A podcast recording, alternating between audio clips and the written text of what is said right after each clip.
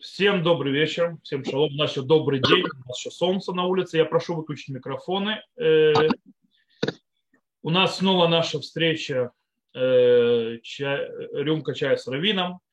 18 встреча. И, в принципе, недолго мы будем тянуть с этим, и сразу перейдем уже к вопросам. У нас пришли вопросы, э, пришло немного вопросов. В принципе, я думаю, что перерыв э, подействовал на том, что люди еще не разобрались. У некоторых диаспоре только праздник закончился вчера, у нас как бы позавчера э, в Израиле. Но есть некоторые уже вопросы. Если у участников, которые здесь находятся с нами сегодня, тоже есть вопросы, они могут задать, тоже, естественно, их. Я начну с первого вопроса, который пришел. И вопрос звучит так. Рав Йоханан сказал, то есть то цитируется Гмара, я вижу в, э, в вопросе, не еврей, который учит Тору, заслуживает смерти, так как сказано, учение заповедал нам Моше, наследие общины Якова. Это наше наследие, а не их. Раби Мейр говорит, не еврей, который учит Тору, подобен первосвященнику. То есть кто-то человек, то есть в начале вопроса Э, цитируют э, изречение Сталмуда, то есть два изречения Раби Йохана и Раби Мейра. И вот в чем вопрос. Объясните, пожалуйста, каков закон на практике вопроса изучения Торы неевреями? Может ли нееврей изучать любой раздел Торы, например, законы, касающиеся исключительно неевреев? Имеет ли значение мотивация нееврея при изучении Торы? Например, если человеком движет любопытство или это претендент на гиюр. И дополнение вопросу, имеет ли право нееврей соблюдать еврейские заповеди и на каком основании президент на Гриюр их соблюдает. Окей. Такой вот вопрос, кстати, не, не простой вопрос, вопрос очень большой, есть о нем много объяснений. Во-первых, начнем с того, что как бы вроде бы э, в вопросе, то есть вроде в изречении Гмары есть э, противоречие. То есть Рабьехан говорит, что нееврей, который изучает Тору, подобие, э, заслуживает смерти – Э, кстати, почему он заслуживает смерти, как это связано с тем, что цитируем стихом, стих цитируется «Учение заповедал нам Муше, наследие общины Якова, это наше наследие, а не их». То есть, если это наше наследие, а не еврей берет ее себе, это наследие, то это воровство. А воровство по семи законам э, Бнейнов, по семи законам э, сыновей карается смертной казнью. По этой причине, то есть, как бы это из этого выходит, что это Э, э, запрет, который подвержен человеку то смерти. Ростин Раби Мейр говорит, что не еврей, который учит э, Тору, он подобен первосвященнику.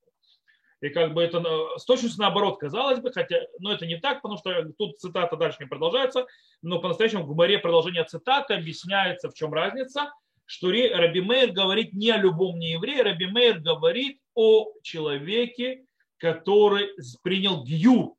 То есть речь идет о том, что человек, который э, ради небес пришел к, к, иудаизму, принял гиюр и учит Тору, то он подобен первосвященнику. Имеется в виду, что в конце концов э, достижения в Торе э, даны даже Геру, который родился поклонником и прошел гиюр, и в принципе он может дойти до больших духовных уровней. Это имеется в виду мнение Рабимея. Теперь, в любом случае мы здесь видим, что есть запрет запрет изучения Торы э, неевреями. И задающий вопрос спросил, э, как на практике. Во-первых, начнем с того, что, что это за запрет. На, на что именно он распространяется, насколько он тотален, о чем идет речь.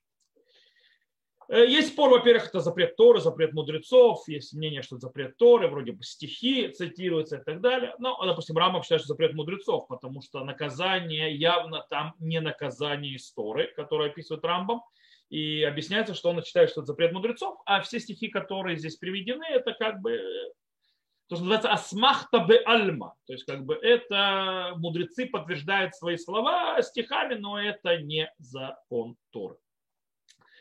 Э, есть вообще то есть мнение, которое говорит, что речь, когда говорит о смерти, не имеется в виду смертная казнь. Никто не собирается казнить никого. Имеется в виду, что Всевышний покарает не еврея, который изучает э, Тору,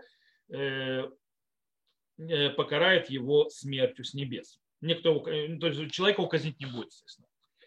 Это, то есть, как бы так, вот, запрет и так далее. Теперь просто поговорим о том, на что именно распространяется этот запрет.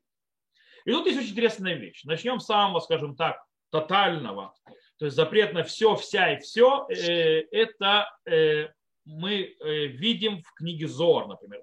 Зор говорит, что так как слова Торы святые, и человек, у которого не присоединен к этой святости, то есть человек, которого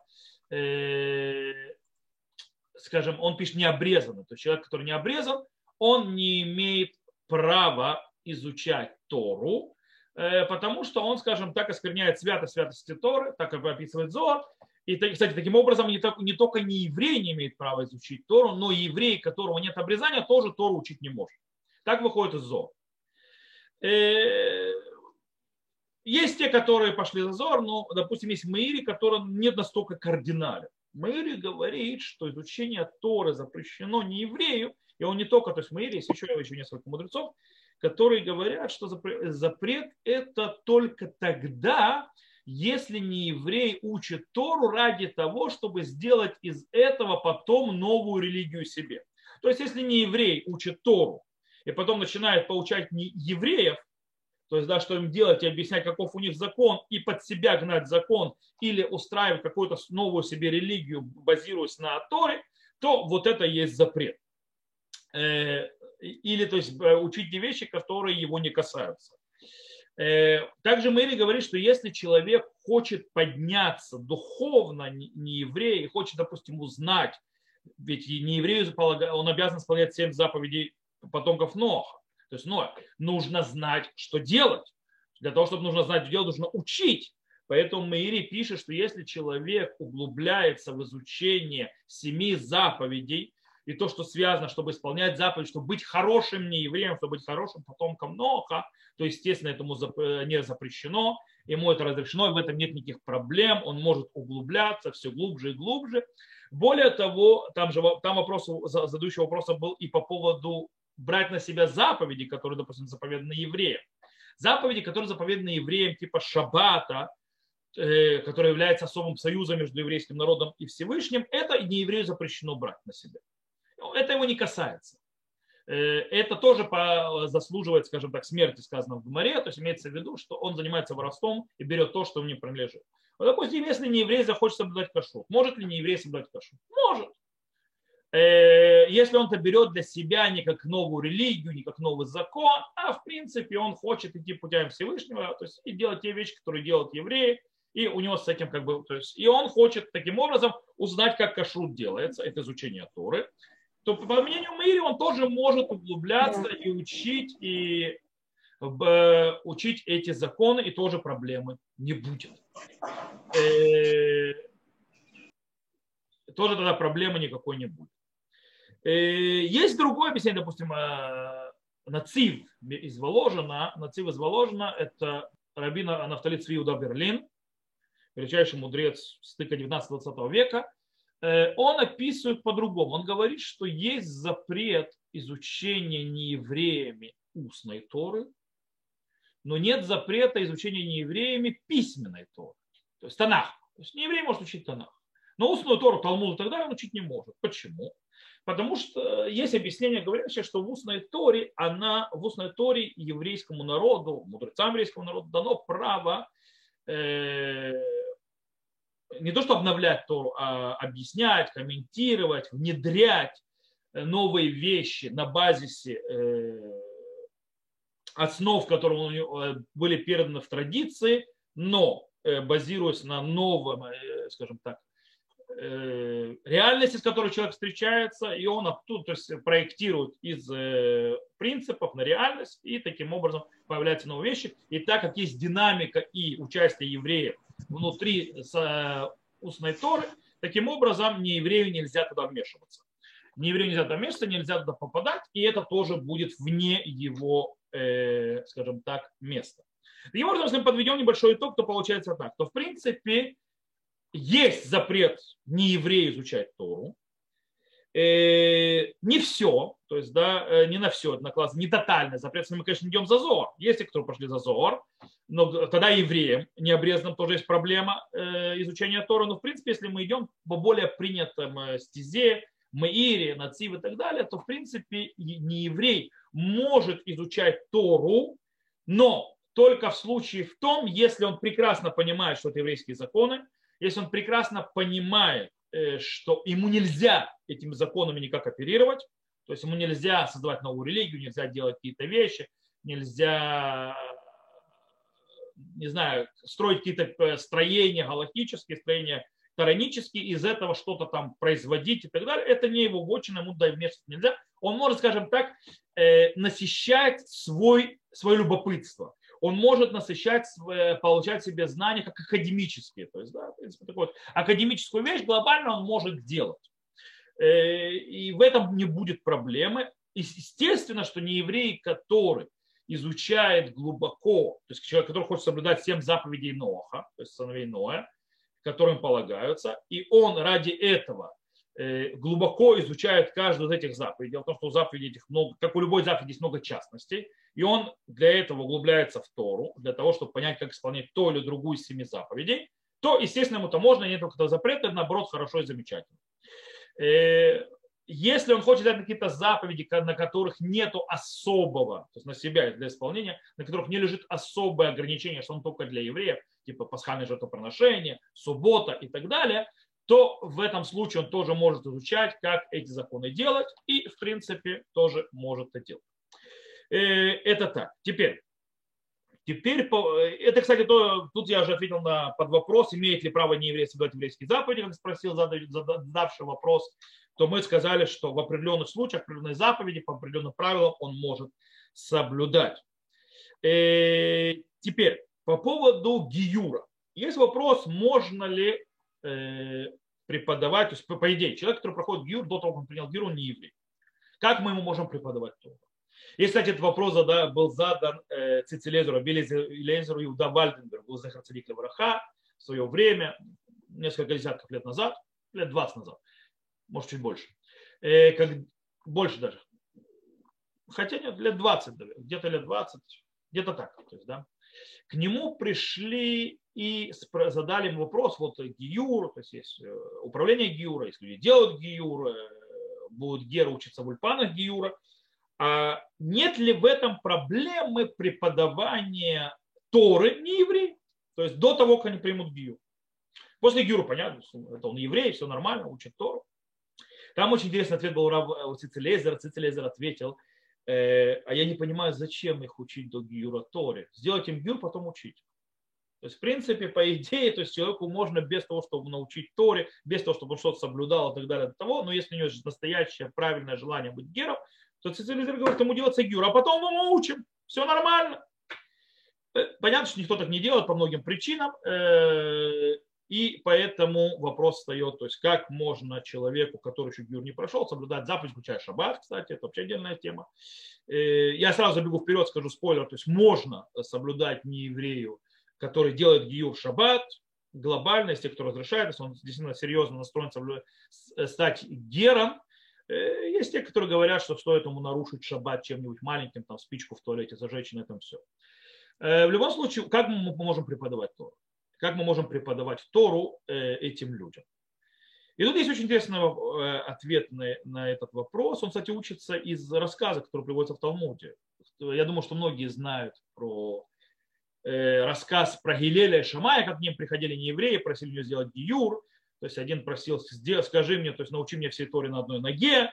И Гилель там стал на одну ногу, сказал, возлюби ближнего своего, э, как само себя. Это то есть, самое главное в Торе, а все остальное иди учи. И как бы отправил учиться, сделал гиюр. И там есть одно, то есть еще одно из э, случаев, когда ему сказал Гер, кто-то, который хочет пройти гиур, я хочу стать первосвященником, только ради этого я готов сделать гиур. Ему сказал Гилель, никакой проблемы, сделал ему гиур и потом дал ему учить Тору. И тот не еврей, скажем так, э, выучил, что, оказывается, первосвященником может быть только человек, который коин, даже царь Израиля не может быть, и в конце концов понял, что он сделал ошибку. И тут задается вопрос, там же в Талмуде многие задают вопрос, э, а как так? Ведь мы знаем, что гиюр ради выгоды недействителен. По этой причине получается, что Гилель что сделал гиюр человек, который гиюр недействителен. И тогда получается, что он учил Торе человека до того, кто стал евреем. Потом у него был гиюр нормальный, хороший, но до того, как он стал евреем, получается, его учили Торе. Это как? И ответ... есть несколько ответов на этот вопрос. Э, и в принципе, один из ответов – это ответ Магарша. Магарша говорит, что если человек серьезно, то есть мы знаем, что человек собирается учиться на Гиюр, человек собирается быть евреем, мы его учим, кстати, базируясь на том же Маире, что если мы не еврей изучает заповеди, которые он собирается соблюдать, то ему можно это делать. И в этом случае то это то же самое. То есть э, он учит те заповеди, которые можно соблюдать, и, то есть которым нужно будет соблюдать, и он их э, учит, углубляется и делает. То есть тоже делает. Э, в принципе, на этом построено, и это принятый обычай сегодня, потому по-другому нельзя. По-другому нельзя, э, потому что сегодня то человеку дал гиюр, то потом будешь долго искать. Есть другой вопрос, который поднимается, намного более интересный, который задающий вопрос не спросил. Э, то, что Гер учится на гиюр, э, до того, он еще еврей, изучает Тору, соблюдает заповеди и так далее, это не проблема. То есть есть на этому объяснение, как это делается. Проблема другая. Есть мы все знаем, что даже э, в Израиле это существует, за границей это еще больше существует, когда мы преподаем Тору, раввины в Израиле, в диаспоре, то на уроки зачастую приходят люди, которые не евреи вообще. То есть, а может быть, и не потомки евреев, но не евреи по Аллахе. И Юр они делать, может быть, даже еще не собираются. Может, не потом будут собираться делать Юр. Но сейчас они этого не делают. И как то как можно им преподавать Тору? Ведь по идее нарушается запрет, как, э, или, э, или я нарушаю запрет, то, что я преподаю, э, может быть, запрещено учить не евреев Торе. Кстати, есть такое в трактате Хагига, есть такой запрет. То есть не только не еврею запрещено учить Тору, но еврею запрещено и преподавать Тору не еврею. Так получается, нарушаю запрет, а еще более того, я подставляю его, не еврея, как бы подставляю слепую подножку. И там э, ответ э, такой, что в принципе из-за того, что я не преподаю только не евреям, а преподаю евреям, э, скажем так, э, и среди евреям преподаю, и среди этих евреев есть те неевреи, которые приходят учиться, которые думают, может присоединиться к иудаизму, это уже ну, в сторону Гиура, или хотят узнать, чтобы соблюдать заповеди такие или иные, для того, чтобы быть, э, взять на себя то, что им можно взять на себя, и в принципе не собираются создавать никакую другую религию, то в этом случае мы полагаемся то, что это тоже можно делать. Понятно, что есть такие, знаете, есть бнейнох. Сегодня есть группы бнейнох, где не, это не евреи вообще, которые не собираются делать гиюр, им преподают Тору вроде бы. Как так? Как можно такое разрешить? Нам ответ снова в Мейре. Они учат то, что касается их, то, что касается семи заповедей. Они имеют право в этом углубляться и это они учить могут. То, я думаю, что мы с этим вопросом даже очень глубоко его разобрали, много времени на него потратили. Я думаю, что можно с ним уже закончить. Мы его выяснили. То есть итог. Не еврей может учить Тору в определенных ограничительных, э, скажем так, рамках. Не дай Бог, чтобы он не делал за такой другой религии. Он учит только для того, чтобы узнать, чтобы свои заповеди, которые ему надо исполнить, или которые он хочет на себя взять, и если он учится на гюр, тогда все намного более шире и свободнее. Окей, второй вопрос. Второй вопрос, который пришел, звучит так. Можно ли отказывать человеку, просящему милостыню? Попрошайки зачастую э, являются мошенниками, выбравшие себе легкий способ заработка, также нередкий случай, когда человек находится в нищенском рабстве и занимается попрошайничеством по принуждению можно ли отказываться, исходя из этих подозрений. Окей. Есть закон вообще в Здаке, что нельзя давать человеку сдаку, который недостоин этот заки, то есть которому не полагается это зака, это милостыня, по причине того, что таким образом милостыня, которая находится у тебя, ты всего лишь ее хранитель. Она принадлежит бедным. Если ты даешь милостыню, то есть человеку, которому не полагается, то ты обворовываешь бедных. То есть на тебе тоже ответственность лежит. Поэтому мы обязаны с ней быть аккуратны. С одной стороны, есть проблема. Нельзя оставить человека без внимания. Вдруг человек действительно нуждается. И даже не нуждается, то есть хотя бы добрым словом, то есть одна из вещей проблематичных – это оставить человека, то есть, э, скажем так, пройти мимо него у и даже никак на него не обратить внимания. Это тоже проблема. Проблема вторая, как мы сказали, дать тому, кому не полагается. Плюс человек, который задал вопрос, явно он прав. Есть мошенники. Есть люди, которые мошенники. Я не знаю, легкий ли это способ зарабатывать деньги. Я, допустим, не смог морально. Э, для меня бы это очень тяжело руку протянуть и просить. То есть такие вещи. Это, мне морально очень тяжело это. Э, тем более, то есть зарабатывать себе так на жизнь, а не в вынужденной даже ситуации.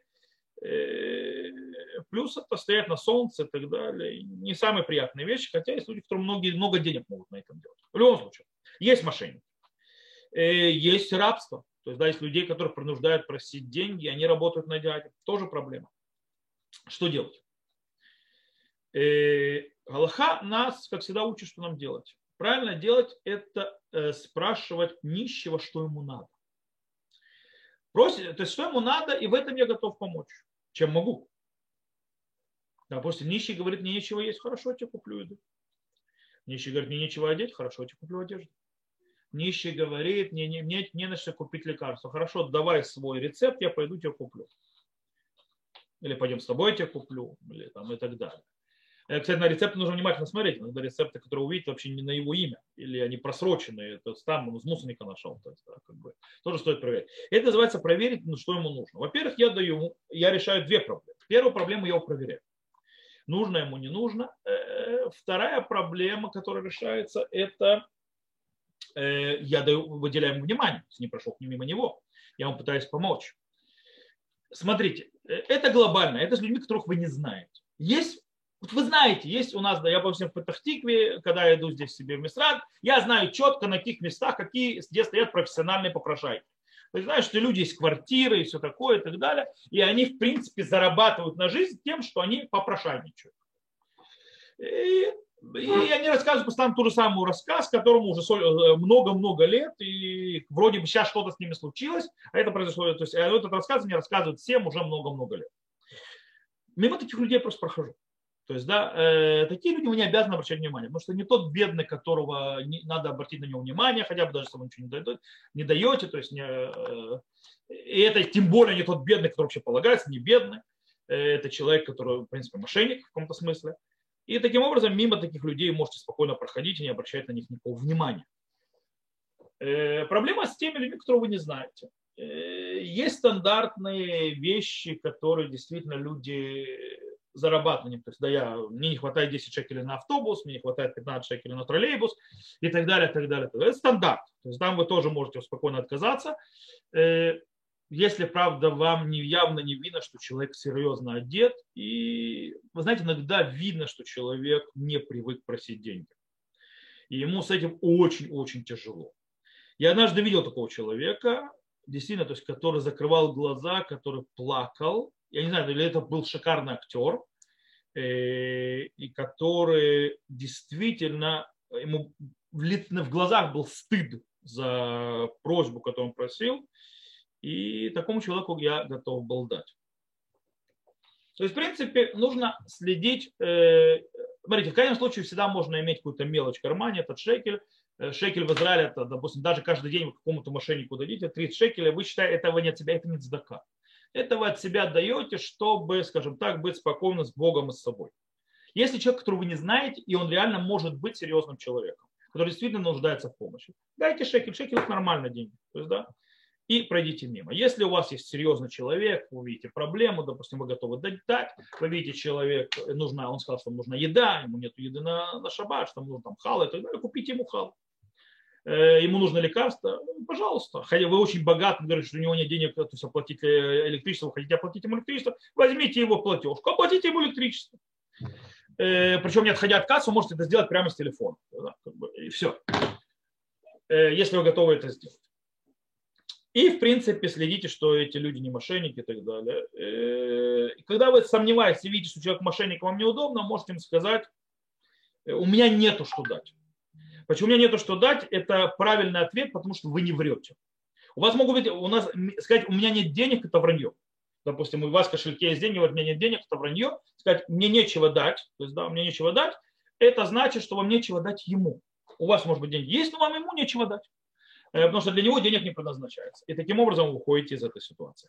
То, Э, я думаю, что с этим вопросом разобрались. Каждый сделает по своему уму, каждый вложит то есть, э, мысль, как правильно это делать, и думаю, что он разберется. Все люди умные, э, скажем так, пекхим, то есть да, видят, могут глобально различить, где мошенники или где нет, и действовать по своему разумению.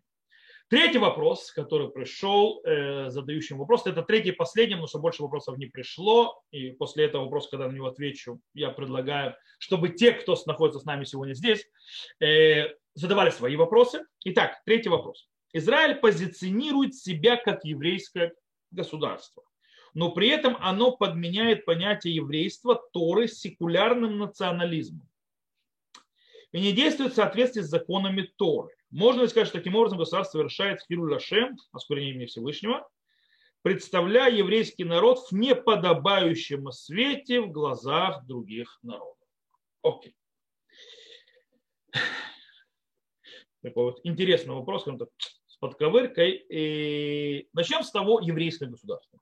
Что такое еврейское государство? Еврейское государство, каждый еврей трактует его по-разному. Поэтому понятие еврейства это понятие весьма аморфное. Один, э, то есть весьма аморфное. Таким образом, э, как бы один трактует его, секулярный еврей трактует э, по-своему, что такое еврейское государство. Харидимный еврей трактует его по-своему, религиозный сионист трактует его по-своему и так далее. Поэтому это понятие весьма аморфное и весьма непонятное. Поэтому определение нужно подбирать немножко по-другому. Еврейское государство, да. Почему на еврейское государство? Они уже евреи, еврейское большинство, еврейская символика несет, официальная религия – это иудаизм, э, государственные посты занимают главные раввины, э, церемонии и праздники, то есть как бы, которые, особые даты э, еврейские, то есть да, они центральные, как бы есть много причин, почему это все-таки еврейское государство. Э, центральный язык, главный язык это иврит. То есть снова показатель того, что это еврейское государство и так далее, и так далее, так далее, так далее. Э, понятно, что это не еврейское государство по понятию Торы. То есть, да, но никто не заявлял, что создают религиозное государство. Во-первых, есть вопрос. А государство, оно что? Э, оно цель то есть мы должны дойти какого-то еврейского государства, э, по-настоящему нет. Государство – это не цель. Государство – это инструмент. Теперь вопрос, что мы делаем с этим инструментом? Это еврейский инструмент, э, который, то есть управление и так далее, для того, чтобы евреи могли достичь своей цели. Что такое э, евреи достигли своей цели? Это все предназначение, изучение Торы, развитие мира Торы, исполнение заповедей и так далее. И так далее. Э, это государство дает это делать, делать эти вещи. Еще как дает. Несмотря ни на что, мы прекрасно знаем, что если мы э, по-настоящему глянем назад, что было раньше, что сейчас, мы поймем, что с появлением государства Израиль и в государстве Израиль находится самое большое изучение Торы, которое было во все времена, со времен Талмуда и даже во времена Талмуда. Такого изучения Торы, которое есть сегодня, не было, может быть, со времен Танаха. Более того, сегодня есть даже живот Эсдер, то есть когда люди учат Тору, служат в армии, такого не было со времен Танаха. Э, могут ли евреи соблюдать Тору в Израиле? Еще как могут. Могут ли евреи кушать кошерно в Израиле? Еще как могут. Да, есть споры. Да, государство в своем виде, в своем, э, скажем так, институтах власти, оно не религиозное. Так никто не заявлял, что оно не религиозное. Хилюля Шем по отношению к неевреям, то есть, да, то есть он задал, то есть задающий вопрос задал по поводу Хилюля Шем. То есть не является ли вот это вот подмена, скажем так, что это не тараническое государство, а еврейское государство, секулярное, то есть, да, в принципе, светское, другими словами то есть по, замена поднятий, по, по его мнению, то есть получается, э, еврей это только религиозный, э, так получается с вопроса, который был поднят, хотя это не так. Э, еврей это не только религиозный, еврей это намного больше значений. Понятно, что есть базисное значение по Аллахе, кто такой еврей и так далее. но в принципе человек, который так или иначе связывает себя с еврейским народом, рожден от матери еврейки, это он еврей. Соблюдает он, не соблюдает, другой вопрос. Во времена Танаха тоже, возьмем времена Танаха, у нас тоже не было тогда, в принципе, почти никогда нормального еврейского государства. Иудейское царство себя вело не ай-яй-яй, хотя долго они все-таки поклонялись Богу. А потом даже имея храм, они начали поклоняться идолам и вести себя отвратительно. То есть, да, но оно не перестало быть еврейским государством. Израильское царство вообще помолчу. Они почти с самого начала поклонялись идолам. То, что там творилось, был просто кошмар. Но даже мы знаем царя Ахава. Царь Ахав был, э, это тот человек, который на государственном уровне установил как государственную религию Баала. То есть, да, в принципе, идола. И несмотря на все это, пророк Ильяву относился к Ахаву как к еврейскому царю. И видел это в еврейскую страну. И как пророк вел отношения с евреями. То есть, в принципе, более того, он бежал перед колесницей Ахава, выражая это уважение еврейскому царю. Несмотря на то, что он дало поклонство. Хотя, то есть Ахав, правда, служил и тем, и нашим, и вашим. Он и Богу служил, и поклонялся идолам. То есть, да, да, кстати, это даже хуже, чем многие сегодня. Сегодня наши не евреи, э, точнее, я говорю, не евреи, не дай бог, наши евреи не религиозные э, в правительстве и так далее, это люди, которые оденут кипу, которые скажут кадиш, которые скажут сделать еврейские вещи, которые будут вести Лиля Седер так или иначе, скажут о году и да, они не соблюдают заповедь, они ездят в шаббат и так далее, и так далее, но нельзя то есть Ахав намного хуже был, в разы хуже их. И пророк убежал перед ним. Поэтому понятно, что государство еврейское. Оно религиозно? Нет, оно не религиозно. Оно дает религиозным евреям развиваться, оно дает возможность евреям э, достичь своего предназначения, развивать свою духовность. Дает. Теперь, по поводу Хируляше. То есть, да, э, осквернение мне Всевышнего. Во-первых, начнем с того, даже если бы наше государство вообще вело себя не по-еврейски, то тогда, может быть, был бы Хилюлашем. Что такое Хилюлашем? Хилюлашем, э, осквернение Всевышнего, это когда э, человек, который представляет собой Бога, то есть да, как бы э, от имени Бога, э, представитель Бога или показывает, скажем так, религию Бога, пути Бога и так далее, и ведет себя непотребно. Это хирошем раскорение Всевышнего. То есть если человек, допустим, скажем, в религиозной одежде э, делает какое-то непотребное действие, кроме того, что он нарушил запреты, делая непотребное действие, он еще осквернил имя Всевышнего по дороге. Э, можно сказать, имя Всевышнего перед народами. Когда от нас, когда это происходит, когда на нас смотрят как на представителей божественного в этом мире. Но извините меня, никто в мире не смотрит на, на государство Израиль как на представителя божественного в этом мире. По этой причине Хирур Ашем не может быть по определению. То есть страна, государство не может осквернять имя Бога по определению, если она несет и не говорит от имени Бога.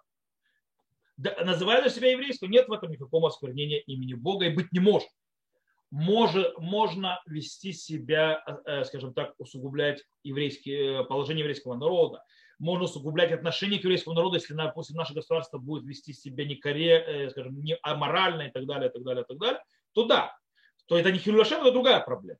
Но хилюшем быть не может. И подмены понятия нету. Есть непонятие с понятиями. То есть, да, что такое еврейское.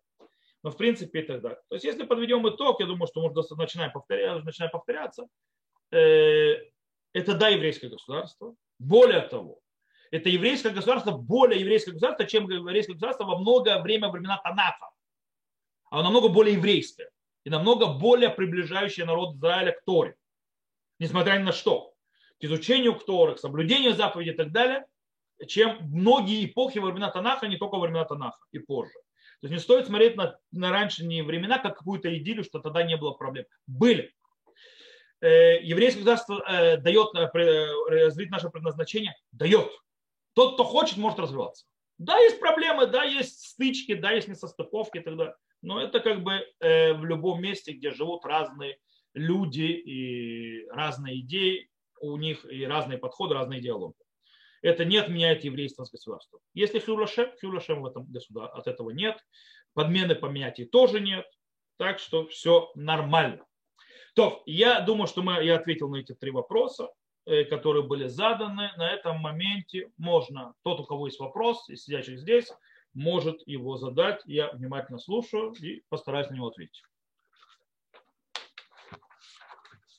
Есть у кого-то вопросы, находящихся с нами здесь прямо в эфире?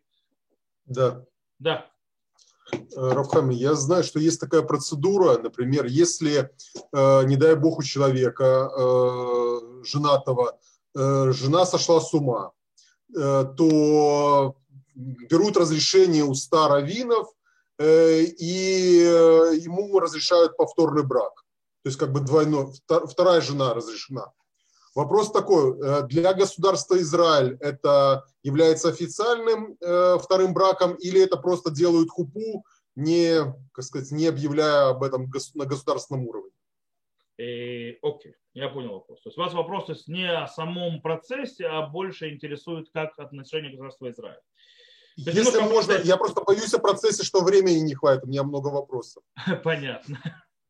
Сначала немножко на одной ноге в процессе. Речь идет о том, что Тора не запрещает, для тех, кто не в курсе, то есть я немножко объясню. Речь идет о том, что Тора, по закону Тору нет запрета многоженства.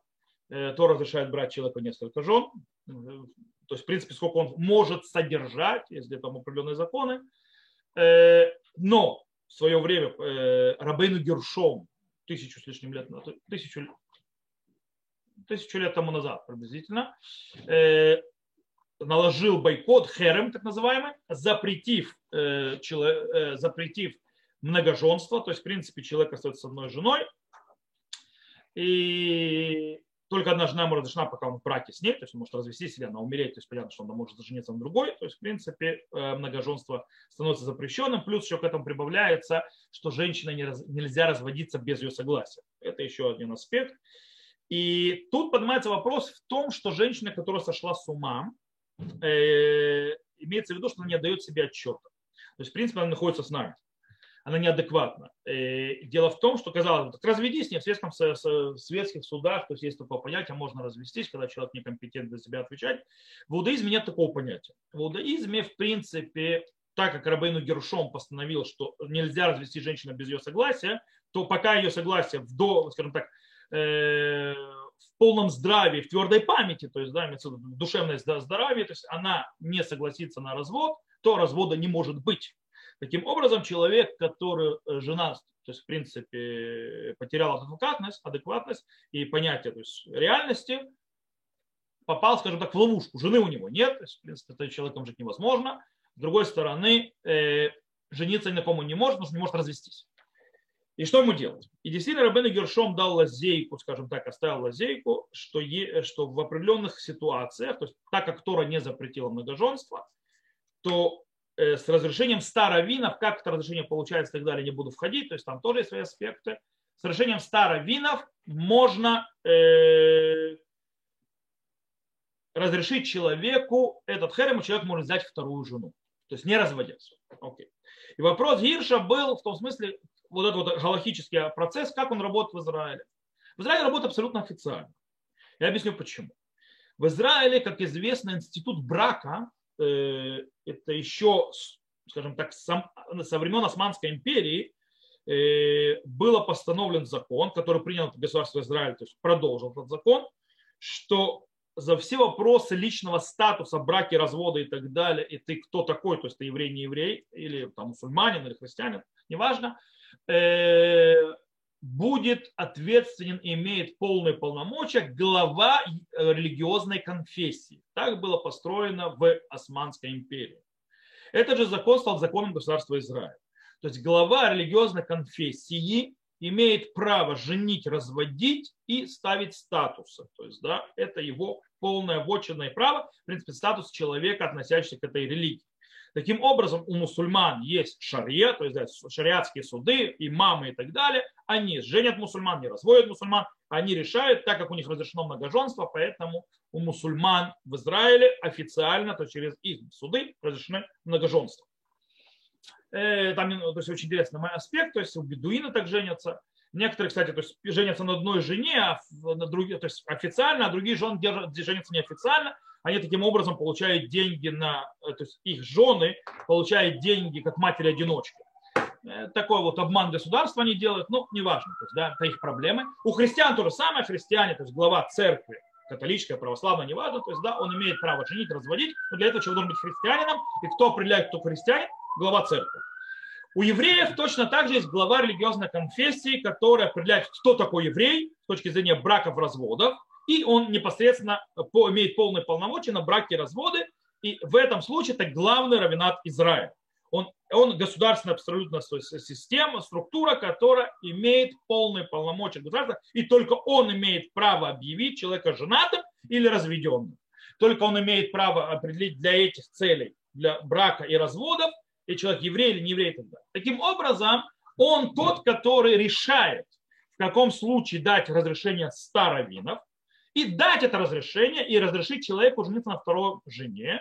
И, естественно, эта жена, женщина будет записана официально на базисе э, слов этого равина. Понятно, кстати, нужно понимать, э, человек не человек, не, когда он получает разрешение старовинов, он не просто «я беру вторую жену и все». Имеется в виду, этот человек пишет гет, разведное письмо первой своей жене. И он оставляет его в Бейдине. То есть в любой момент, когда эта женщина захочет взять этот гет, допустим, иногда женщины то есть, не, просто делают э, мужчин соломенными вдовцами. То есть, да, не дают им развода и делают, что хотят. То есть, да, человек не может жениться ни на ком.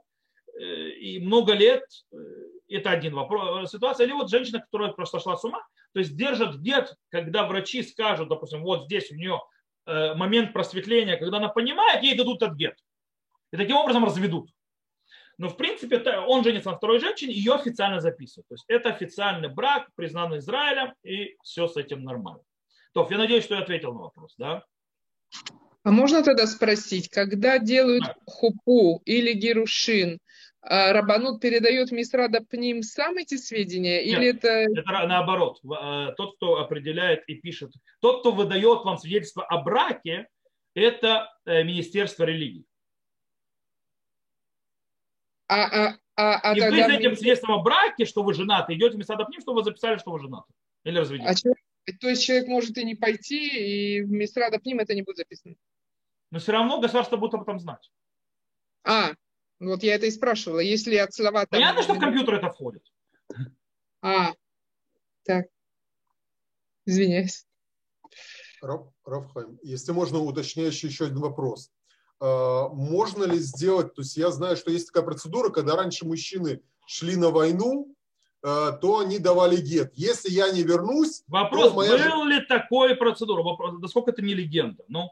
Хорошо, ну, предположим. А, вопрос такой можно ли, например, э, то есть я понимаю, что при процедуре со второй женой еще как-то есть варианты, то со вторым мужем никак не пройдет. Правильно я понимаю? Нет. Можно ли, можно ли сделать вот такой вот обусловленный гет при купе, чтобы в случае, нет, там, не знаю... Случае. Ответ сразу нет. Нет. Угу. Ответ сразу нет, ни в коем случае. Это кедушин альтна, это проблема, это дикие проблемы, кто это не делает. Э, это вопрос, можно ли вообще делать гетальтна, или действительно они разводились. Потому что есть объяснение, что э, вы то, что вы упоминаете, э, это то, что у царя Давида, описание, что войска его, когда уходили на войну, они давали гет альтнай, то есть да, они давали гет, что если вот меня, я погибну, то есть да, исчезну, это ты будешь разведена. Вот. Есть большой вопрос, то есть давали ли гет такой. Э, то есть делали это так, или наоборот, они разводились и уходили на войну. И женщина то есть, оставалась разведенной. Когда вернется, он, он ее возьмет обратно себе в жену, и все нормально. То есть проблемы нет. Э, э, есть в Израиле, то есть очень многие обсуждали, то есть есть в Израиле, кто не знает, есть много копии сломались и крики и так далее, что из-за того, что есть мужчины, к сожалению, которые, скажем так, э, не мужчины, я их называю, которые делают своих жен соломенными вдовами и не дают развод. И, а если мужчина еще у него какой-то выход вроде бы есть, то у женщины, по идее, все. Э, и как бы поднимаются такие вот, а давайте мы сделаем тогда, чтобы кедушин были альтнай. То есть, да, то есть, что мы... Кстати, вы спросили про гет. Вы спросили про развод. Это когда они уже женаты и дается развод. развод э, Это, это гет, развод имеется в виду, что э, я, если со мной произойдет так, то ты, раз, то ты разведена. Это не может быть во время кедушин вообще никак. Она не может давать гет, если на ней не женился еще. Э, вот. Э, так не бывает. То, что вы задаете вопрос, то другое называется. Называется кедушин альтнай. Это когда я женюсь и мой брак под условием. Это другая вообще тема. Э, это, то есть, если произойдет то-то и то-то, то изначально наш брак не существовал. Это не гет. То есть в этом случае женщине можно будет даже законно замуж выйти, потому что никогда в жизни не было замужем. Типа, после гета она не может выйти замуж законно. Это другая ситуация. Поэтому, э, так вот, Кедушин знает целые книги по этому поводу. Э, в этом есть много проблем. Куча проблем. Э, и поэтому никто этого делать не хочет. Э, есть те, которые пытались, они проблематичные. То есть, такие души, то есть как бы а, заключение брака под условия, они проблематичные, по этой причине никто этого не делает никогда. Короче, не делают это. Это не делают, потому что это большая проблема. Что могут делать? Иногда бывают случаи, когда вот таких вот ситуациях, особенно когда иногда бывает, человек попал в аварию или что-то с ним произошло, и он стал, скажем, то, что называется растением, то есть да, цемах, то есть, в коме. И, в принципе, понятно, что женщина осталась без мужа, и не, то есть этот человек, скорее всего, в себя не придет никогда. То есть он навсегда в таком состоянии. Э, и были случаи, когда Равинатский суд решал и отменял брак изначально. То есть, да, в самом начале брака, то есть из этой ситуации, то есть как бы они говорят, что изначально они аннулируют брак по причине того, что э, здесь есть ошибочный брак. То есть если бы это была такая ситуация, и он бы, то есть это есть, короче, знаете, что не буду в это входить, потому что я тут могу целую лекцию об этом дать, она длинная, нужно долго объяснять многую терминологию, связанную с Галахой. Короче, эта вещь проблематичная, иногда делается. Есть очень четкие, жесткие правила и очень сложные, когда можно это применить. То или иначе, кстати, 100 раввинов, 100 раввинов, то, что мы говорили про 100 раввинов, это тоже не так легко применить. Пока, то есть Равинатский суд доходит до разрешения 100 раввинов, постанавливая, постановляет, что можно использовать разрешение 100 раввинов, это тоже много нервов и много времени. А потом еще искать этих 100 раввинов. Это тоже еще э, немало иногда, то есть э, э, мужчины быстрее гет успевают дать, чем получают разрешение старовинов, но это занимает годы собрать это разрешение старовинов.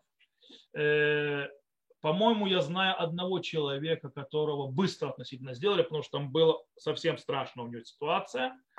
Если я не ошибаюсь, это Шулеранд.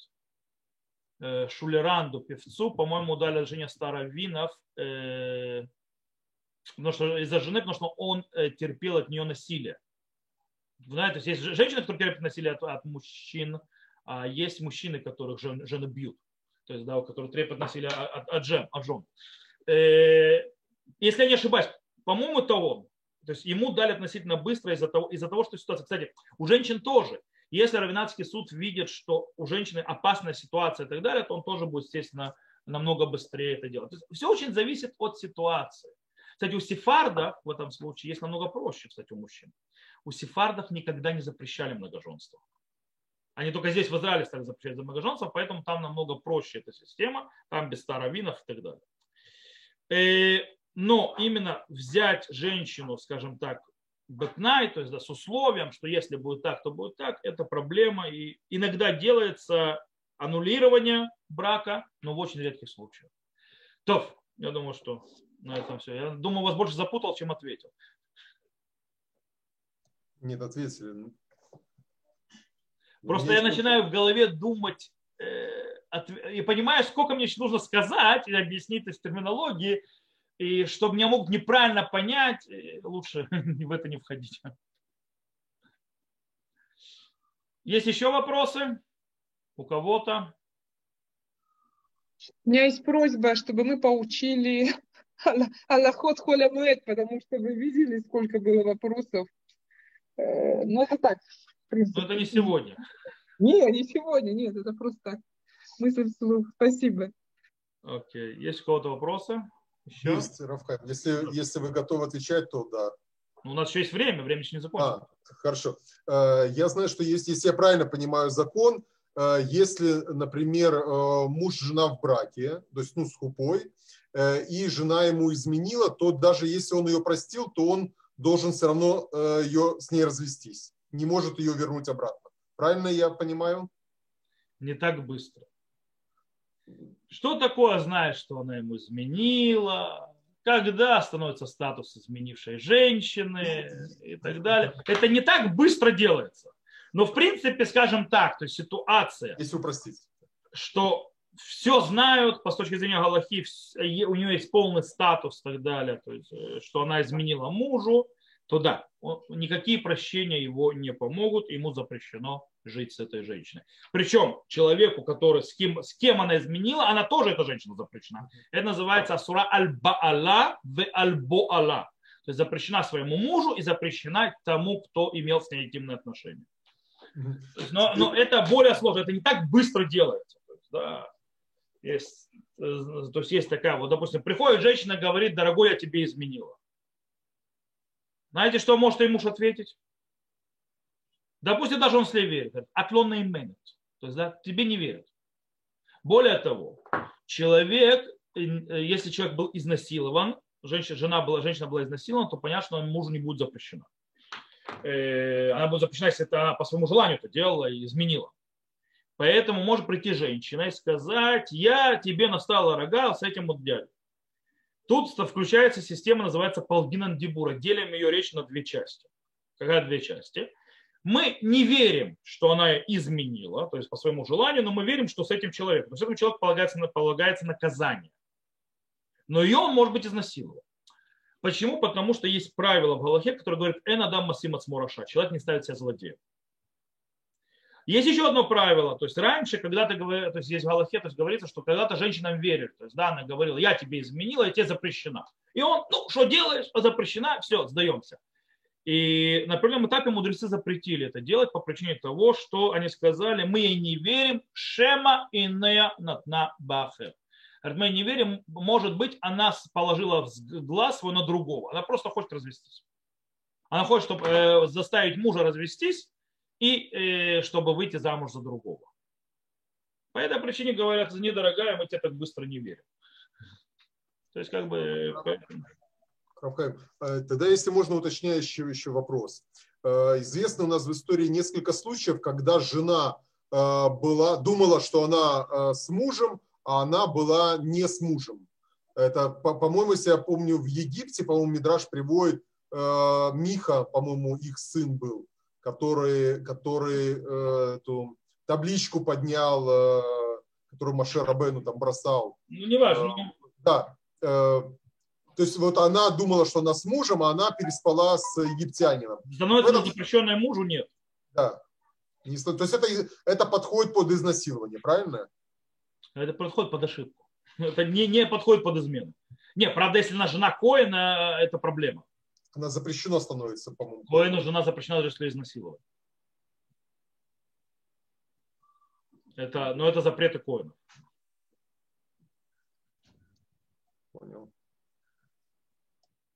И снова, если даже происходит, были случаи в Израиле, когда было изнасилование женщины, то есть, э, и она была женой Коина, там тоже не так быстро запретили ее мужу точнее не запретили в конце, потому что тоже не все так просто, то есть, да, определить, то есть поставить, несмотря на то, что человек, который изнасиловал, то есть засудили. Но в Галахе а система намного более сложная, то есть, да, чтобы так быстро разрушить семью. Мы не спешим разрушать семью, мы не спешим, э, скажем так, давить на газ и рубить с, с горяча. То есть мы разбираем ситуацию, попадает ли на ситуация под запреты, под законы, когда то, что называется, нечего делать, и этот закон, и все. Или система, эта ситуация намного более сложнее, и в ней есть, скажем так, и другие выходы. Зачастую, как и вся жизнь, ситуация всегда сложнее, чем черно-белое, описанное на бумаге или в своды законов кодекса Галахи. Всегда это намного сложнее. По этой причине накладываются вещи, как бы все намного, поэтому нельзя то есть, горячку пороть, э, когда пытаешься выносить логическое решение. Для этого нужно, кстати, знания. Э, почему очень важно иметь галактические серьезные знания, особенно в этих вопросах, потому что горячка тут будет стоить жизни людей. Э, жизни, потому что семья, разрушение семьи, это жизнь людей, судьба людей, это судьба детей, судьба мужа, мужской жены. Я, вам не надо объяснять, насколько это влияет судьбоносное решение, э, что так или иначе, поэтому сгоре, сгоряча и тут неправильно делать. Окей, есть еще вопросы? Если есть время. Сегодня я понимаю, что Гир сегодня, то есть это, у него накопились за, у вас накопились да. за это праздники много-много вопросов, да. а у других вопросов нет. Если, если, э, Рафхайм, если ну, других вопросов нет, а у вас есть время, то я бы... У нас, мы, мы еще не закончили наше время. То есть время еще не истекло. Может быть, просто, ну, если у других вопросов нет, чтобы было, ну, как сказать, Пожалуйста. справедливо. Пожалуйста. У меня, может, у кого-то есть вопросы, я готов. Если нет у Ирша много вопросов, то мы будем на вопросы Ирша отвечать. Э, э, Шалом, Равхайм, извините, что перебила. Равхайм, да. вот э, от шабатных и от праздничных свечей остаются вот эти вот, как это сказать, алюминиевые штучки. Да. Я их собирала, и не смогла сжечь э, на Песах. Перед не нужно их сжигать, нужно их собирать. А что, а что можно му- их можно в мусор выкидывать. Просто вы, выкидывать, да? Да. Спасибо. Можно выкидывать, в принципе. Есть те, которые устражают. Положите, хотите, если да. хотите устражать, положите э, в пакет, в два пакета завяжите и выкиньте. Как и хлеб. Хорошо. Да, да, да, да.